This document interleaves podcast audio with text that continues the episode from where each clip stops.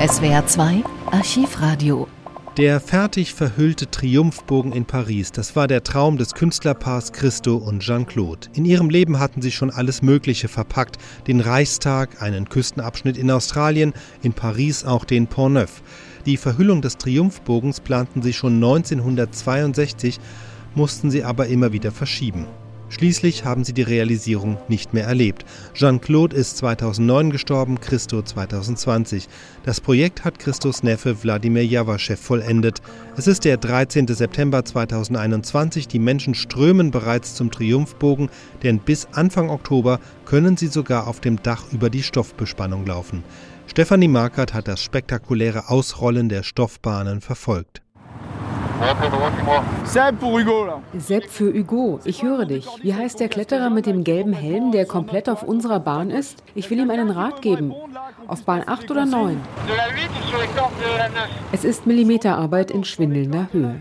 95 Kletterer in orangefarbenen Overalls seilen sich vom 50 Meter hohen Triumphbogen ab, fixieren die bis zu 16 Meter breiten und 52 Meter langen silbernen Stoffbahnen. An ihren Gürteln baumeln schwarze Säcke. Thomas Guillain von der Kletterfirma Réseau Jade aus Nordfrankreich erklärt. Das sind Evakuierungskits. Falls es ein Problem gibt, kommen sie damit auf die Erde. Nein, Fallschirme sind da nicht drin, lacht Thomas. Wir haben Lieder oben und unten für jede Stoffbahn. Die wird jeweils an sechs Punkten befestigt. An jedem Punkt geben wir ein Zeichen, heben beide Arme seitlich in die Waagerechte. Das heißt Stopp, Stoff fixieren. Für die schmalen Flanken des Triumphbogens sind es je drei, für die breiten je sechs Bahnen. Außen Falten legen, innen alles am Gerüst befestigen. Da kann man sich schon mal verheddern. Felix Dickenberger von der Firma Geo, die Luftwerke aus Lübeck, hat die Stoffbahnen wie schon für den Reichstag gewebt. Er wird nervös. Und jetzt müssen Sie darauf aufpassen, dass dieser Pappkern nicht schräg wird, weil sonst rutscht er aus den Seilen raus und der Pappkern wiegt 190 Kilo. Der sollte nicht runterfallen. Auch Mike Schleich, Geschäftsführer der Stuttgarter Baufirma SBP, schreibt Sicherheit groß. Das muss ja auch alles stabil sein, robust sein, aber eben auch schön aussehen. Das sind zwar nur 25.000 Quadratmeter Stoff, nur ein Viertel des Reichstags, aber immer noch fast 15 Mal so viel wie die Segelfläche der Gorch Fock. Wenn da der Wind bläst, walten enorme Kräfte. Und deshalb mussten wir in den Windkanal gehen und die Sache testen und eben sicherstellen, dass diese Kräfte von dem Tragwerk, das drunter ist, auch wirklich aufgenommen werden können. Christus Neffe Wladimir Jawaschew leitet das Projekt. Die deutschen Ingenieure haben einen tollen Job gemacht. Dabei mussten sie sich vielen Herausforderungen stellen. Meine größte ist, dass Christo nicht mehr da ist. Mir fehlen sein Enthusiasmus, seine Kritik und seine Energie. Grundschullehrerin Delphine ist indes ganz aus dem Häuschen. Ich habe ein Selfie mit Christo gemacht, also mit seinem Neffen. Und er hat mir ein Stück des Verhüllungsstoffes geschenkt. Das hat mich berührt. Ich werde mit meinen Schülern herkommen und wir behandeln dann, wie der Stoff recycelt wird.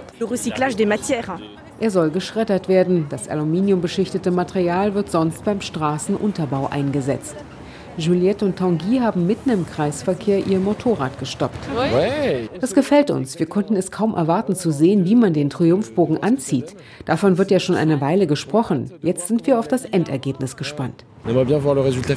Yves hat sein Fahrrad auf den schmalen Mittelstreifen der angrenzenden Avenue Wagram gestellt. Christus Verpackung ist umwerfend. Es steckt Poesie drin, wie die Kletterer wie kleine Männchen da den Stoff abwickeln. Und dann die Farben, fast weiß, blau und rot. Das sind unsere Nationalfarben. Das bewegt mich. Ein vorübergehender Moment, der aber immer im Gedächtnis bleiben wird. Magisch. Die Magie von Christus und Jean-Claudes Kunstprojekten fotografiert Wolfgang Volz schon seit 50 Jahren exklusiv. In knallroter Jacke mit zwei Kameras um den Hals hat er nach zwei Stunden Stoff abrollen schon 56 Fotos geknipst. Das ist schon ein Erlebnis jetzt, praktisch zu merken, dass wir weitermachen mit einem eigenen Anspruch. Auch Laure Martin schaut gebannt auf den Triumphbogen. Die Kunsthistorikerin hat schon für die verhüllte Brücke Pont Neuf 1985 mit Christo zusammengearbeitet. Das Neue ist wie alle Christo-Projekte von verrückter Kühnheit. Aber auch die höchsten staatlichen Stellen mussten kühn sein, das zu genehmigen, denn der Triumphbogen ist ein Wahrzeichen der Nation. Das Projekt bleibt eine Hommage von Paris an Christo und Jean-Claude gebaut und von den Künstlern an die Stadt, in der sie sich kennenlernten und Christo mit dem Verpacken von Objekten begann.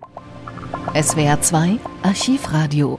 Viele weitere historische Tonaufnahmen gibt es, thematisch sortiert, unter archivradio.de.